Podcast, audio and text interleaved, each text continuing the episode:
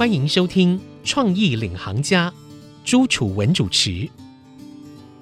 听众朋友您好，欢迎收听 IC 之音主客广播 FM 九七点五创意领航家，我是节目主持人朱楚文。您在职场上面是否曾经有感觉过自己很努力，可是为什么不被看见呢？很多时候我们在职场上面用了拼命三郎的努力哦，希望可以在各个领域上面都可以把工作完成好，但是却因为缺少了沟通，或者是呢在国际商业的场合，因为不懂得如如何去展现自己，而错失了被看见的机会，真的是很可惜哦。今天呢，我们节目当中就要来跟各位来聊聊这个话题：到底在国际的商场上，或是平常我们的职场上面，我们要如何可以透过沟通技巧的提升，来打造自己的职场的能见度，让自己更快的被长官看见，被客户喜欢。今天呢，我们为您邀请到的是一位知名的作家，同时呢，他也是一位总经理哦。他他是圣思整合传播顾问集团的创办人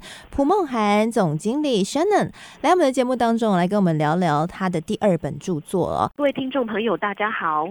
好，很开心有邀请到 Shannon 来到我们的节目当中。那也跟各位来介绍一下啊，其实 Shannon 我们也认识很久了，对对。那之前呢，我在电视台的时候，Shannon 就是创办了这个顾问公司，然后我们就有很长时间互相的一些分享啊交流。其实 Shannon 就是一个沟通的高手。而且，谢谢。所以，而且接的客户都是这个国际级的客户哦，主要也都是科技厂。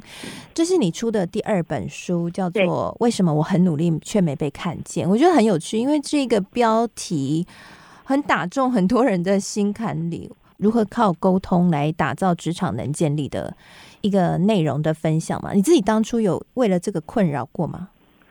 呃，我觉得当然有。而且呢，这个是台湾很多职人的这个，甚至呃整个东方社会啦，很多职人的困扰。呃，比如说大家中午吃饭的时候，你应该也有过经验，大家就会互相交换这个职场的心得嘛。对。那很多人就会说，哎，为什么明明我很努力，或者说我的这个客观的成绩也很好，可是为什么升官最快的不是我，或者说出国受训的永远不是我，或者说我永远排在我觉得不怎么样的那个人后面？所以当初想这本书的书名的时候，我我也在想说，要想一个真的可以切中台湾职人们的心声的一句话。对，所以你觉得这一句话你自己也是切身感受过，更有感，希望可以来帮大家一起解决这样的问题。所以换句话说，你自己切身感受过之后，其实你已经找到方法来解决这样的问题，对不对？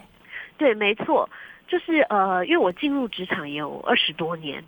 那我觉得我在呃职场的前大概五到十年当中呢，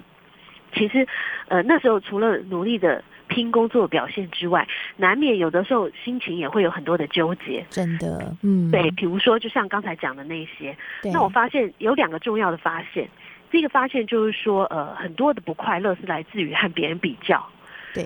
所以我的第一个学习就是说，人要呃聚焦在自己。然后呃，不要去跟别人比较，然后懂得激励自己。因此，我写了我的第一本书《肯度工作学》嘛。对，嗯。那第二个重要发现就是，我发现很多时候，当你进到职场可能一到五年的时候，这个感受不会那么明显，因为当时可能光是去拼你的这个基本的学习工作上一些基本的 know how。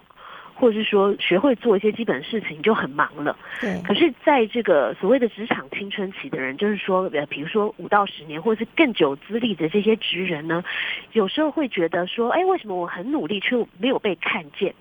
那后来我发现，其实常常这个问题可能不是在于你不够努力，而问题可能会是出在沟通上面。比如说，呃，你不懂得怎么样沟通，或是你不了解沟通其实是很重要的，或者是说。嗯，你很努力沟通，可是却没有抓住沟通的要领，是，所以我就决定写这个第二本书来谈谈沟通这件事情。嗯，那你刚刚有提到沟通其实是决定我们会不会被看见的一个很重要的关键哦。那大家在沟通上面也都会犯了一些迷思，像刚刚你所提的，要么没有觉得沟通很重要。或者是不知道沟通的要领是什么。所以我想我们的听众朋友可能有一些诶也很想知道，所以沟通跟我们平常所想的人与人之间的讲话其实不一样，对不对？要怎么样沟通出一个有效果，而且可以正确的传达出自己的优势，让对方可以肯定自己，这是有诀窍的吗？可以跟我们分享？你觉得诀窍是什么？好，没错，before。在说这个诀窍之前，你刚刚讲到一个关键字，就是、嗯，呃，很多人对于沟通有一些普遍的迷思，对，所以我觉得可以先厘清一下这些主要的迷思。嗯，第一个迷思就是说，很多人会觉得沟通力呢是一个与生俱来的天分，很难后天的养成。嗯。比如说，我们身边一定有一些人，他很有群众的魅力，比如说他一上台就可以口若悬河，然后得到大家的注意力的这种人。那很多人就会觉得，哎，这种人天生好像就是很适合沟通，而我不是这种人，所以是不是我就是一个不善于沟通的人？这件事呢，完全是一个迷思。因为所谓的沟通的范围其实是很广的，不代表你一定要就是做一个千人的演讲，或是要做一个什么很炫的演出。所谓沟通力，我觉得啦，在职场上，其实你可以用，比如说一封的 email，或是透过主持一个会议，或是做一个简报，甚至像我们透过一通电话，或者一个眼神，或是动作，其实都是可以被体现的。那所以沟通力，我觉得百分之百是一个可以透过这个刻意练习来累积的一种能力。是。那我们要怎么样去刻意练习呢？平常你自己也会练习沟通的能力吗？怎么练？呃，沟通的第一步啊，其实你去看这个，如果你常常逛书店的话，你会发现沟通的书非常多，对，而且很多都是畅销书。但是我发现，大部分沟通的书其实很多是强调在一些技巧上的磨练。不过，我觉得更重要的是，再往前一步去想，其实，在我们学习那些沟通技巧之前呢，更重要的是要了解你自己是一个什么样的人。那就沟通来说，其实可以探索的是说，第一个，我喜欢什么样的沟通方式，什么样的情境我会觉得做我自己，在什么样的情境我会觉得很不自在。举个例子来说，有些人可能他做这个一对一或一对二、一对三这种小团体的沟通的时候，他会觉得非常自在，完全可以这个口若悬河。是可是当他面对十个人以上的人的时候，他就觉得头皮发麻，然后开始结巴，然后他的手怎么摆都好像不太对。那所以这种人很明显就是他喜欢的是一个小团体的一个沟通情境，可他害怕一个人很多的沟通情境。是，当然还有，比如说你要包括了解你自己的沟通死穴。什么叫做沟通死穴嘞？比如说在碰到哪些沟通的情境的时候，你会很害怕。呃，例如我举我自己的例子来说好了，我在书里面有写到我自己的一个，后来多年之后，我才自己自我检讨，发现呢，我的沟通死穴就是面对到那种很强势的人，我就会很害怕。所以我自己也用了很久的时间，大概两三年的时间来克服这样子的死穴。是，哎，那我好奇你都怎么克服啊？因为这个真的很困难哦，等于是说要刻意的把自己很弱的部分去做住很多的练习，让自己可以违反自己原本的个性或人性，来做出一个超越的行为。你怎么做到？对，呃，有两个方式。第一个就是说，你发现你的死穴的时候，你就要出来面对嘛。我会从比较心理学的角度来想这件事。比如说，我就是分析一下为什么会怕这种人呢？后来我就自己回忆起我那个成长的过程，因为我们小时候台湾还是一个比较高压的环境。升学为一个主要的目的之一，所以我周围的师长可能也都是比较强势的那种人，或者说他们说一你就不能说二的这种人。所以我在想，可能是我曾经有试着这个跟他们辩论几次，可发现没什么用。所以那时候年纪很小的我呢，就产生了一个人生的智慧，就是哎，反正碰到这样的人呢，你就是听他们的好了，然后反正事情忍一忍就过去了。虽然我已经长大了，从可能以前的六七岁长到可能二十几岁，可我发现这样的一个观念其实已经内化成我的一部分，所以就等于说已经出了社会，明明就是你跟客户的地位其实是对等的，而且你又不是一个小孩了，可是还是很习惯用这样的心态去面对这样的人，所以。呃，我认为就是第一步呢，就是你要先去想清楚，你会为什么会有这个死穴，这一定是跟我们成长的过程，或是原生家庭等等有很密切的关系。是，那找出了这个关系之后，那就是刻意练习的时候嘛。比如说，我就会告诉我自己说：第一，我已经不是小孩了，对不对？我已经是一个二三十岁的人。第二，就是说，毕竟现在时代也不同了。以前的时代可能会非常嘉奖这种乖乖牌嘛，但是在现在台湾的社会，其实大家更加肯定的是一个能提出自己的意见而有所贡献的人。是。那第三就是，那我们跟客户的关系其实也不是当年的，比如说师长跟我们的关系。对。以前是一个上对下的关系，现在比较是一个希望可以做到平等的关系。所以要自己跟自己讲道理。可是从你听懂那个道理之后呢，到你真的可以做出来，其实我觉得那是一个很痛苦的过程。你就是要一点点的 push 自己，比如说，可能一开始的时候客户。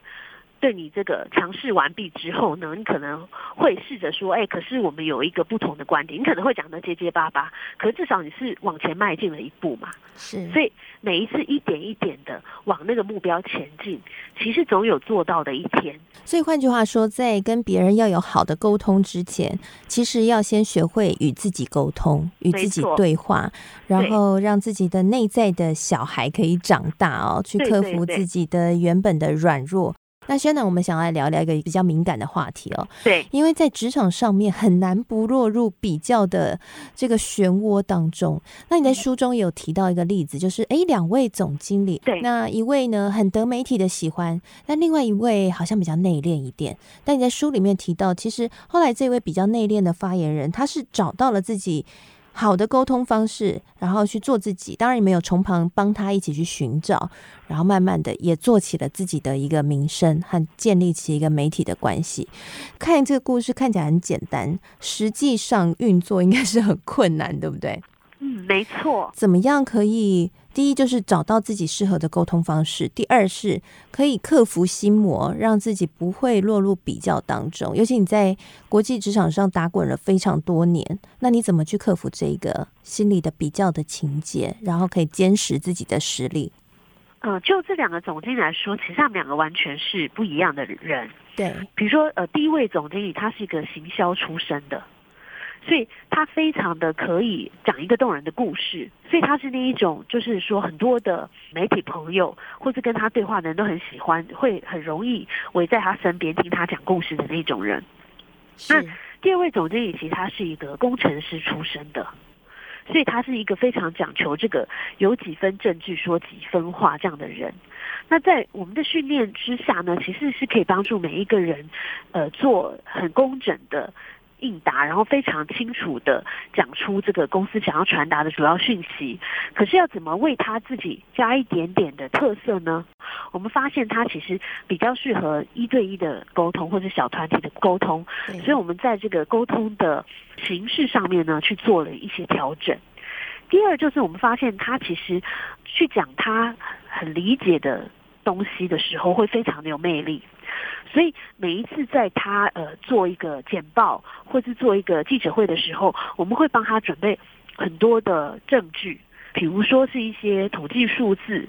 或是比如说是一些其他的跟他所要呃沟通的主题有关的故事。然后另外就是在他开始面对媒体或是说正式的做简报之前呢，帮助他不断的去刻意练习，让他非常熟悉他的内容。其实，在一个人熟悉了他内容、他的内容跟他这个说话的方式之后，就可以帮助他产生一种心流，在这个不同的场合呢，都拿出他最好的表现。是，哎，刚刚有提到一个重点啊，叫做魅力。所以换句话说，我们要找到自己最适合的沟通方式，是不是？其实可以去看看自己在怎么样的沟通环境或怎么样的沟通模式下，可以很有自信、很舒服，而且看起来最有魅力。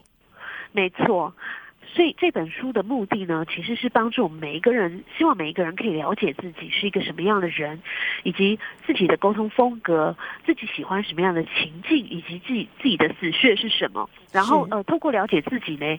才可以做一个这个 A 版的自己。所以我在书里面也在不同的章节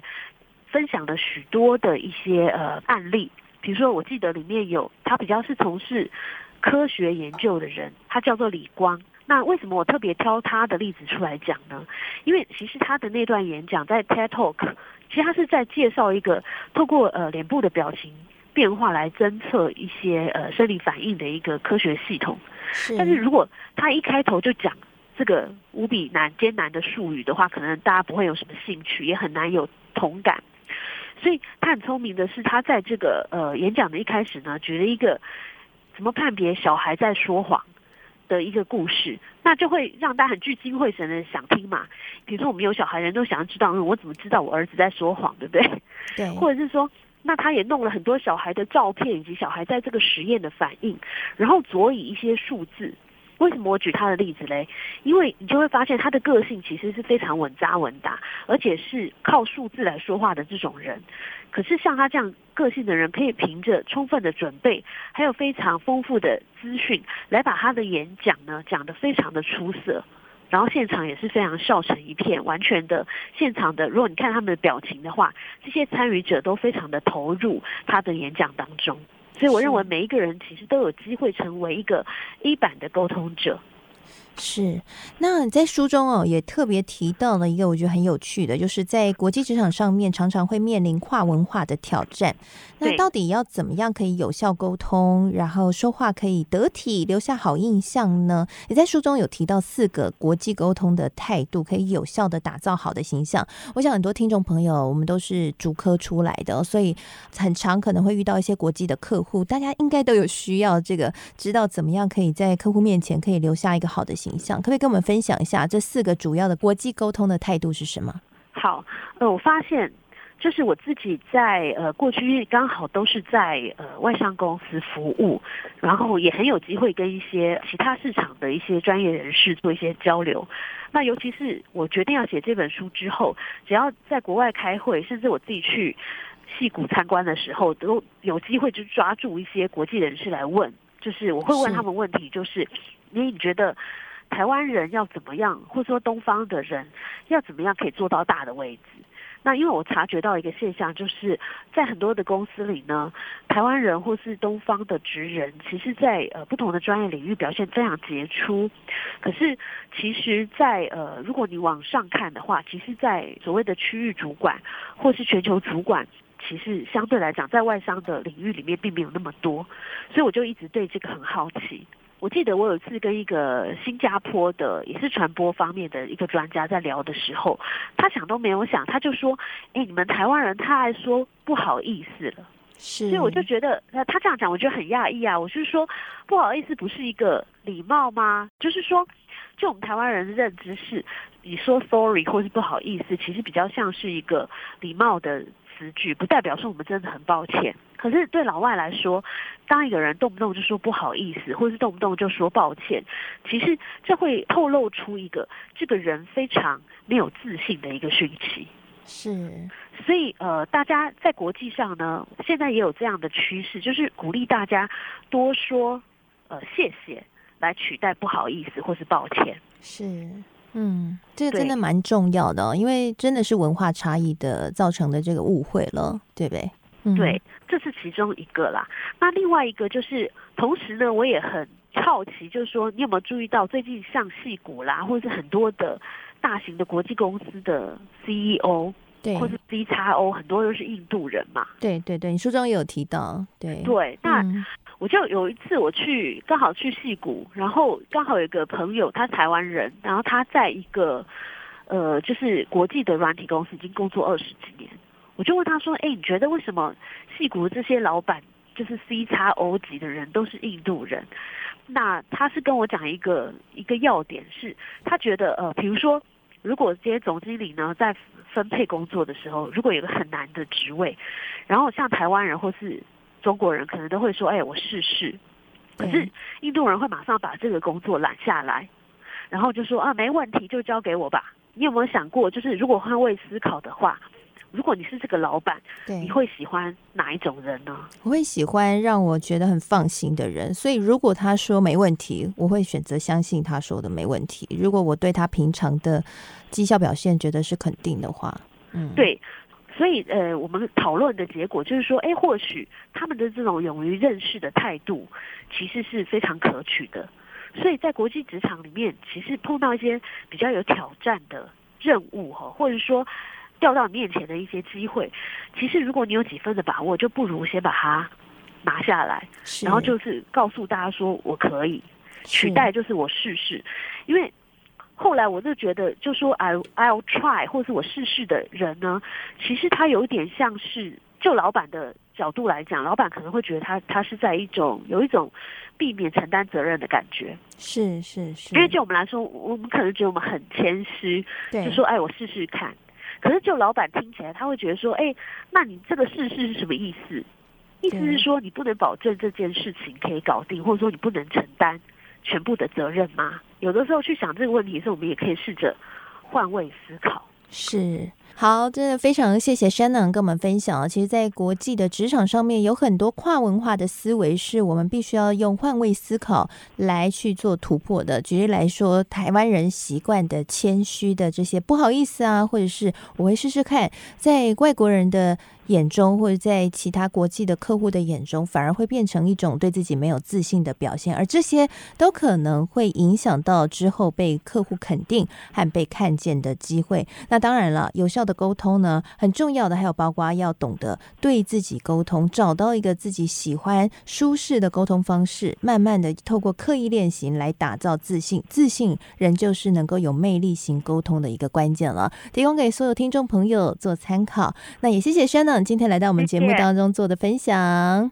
谢谢大家。好，谢谢您。那也提醒所有的听众朋友，我们现在每一集的创意领航家节目，除了会上到 IC 之音的官网之外，同时呢，也都会上到 Podcast 和 Spotify，所以也邀请您到 Podcast 和 Spotify 搜寻“创意领航家”，订阅以及给我们评分，同时也可以在下方留言，我会在节目当中念出你的留言哦。而同时，今天的节目最后，我也会将采访笔记放在我的粉丝团，搜寻财经主播主持人朱楚文，就可以看到今天节目的精华内容以及我的采访反思了。祝福各位在职场上都可以有很好的沟通力。谢谢您收听今天的创意领航家，我是节目主持人朱楚文，我们下次再会喽。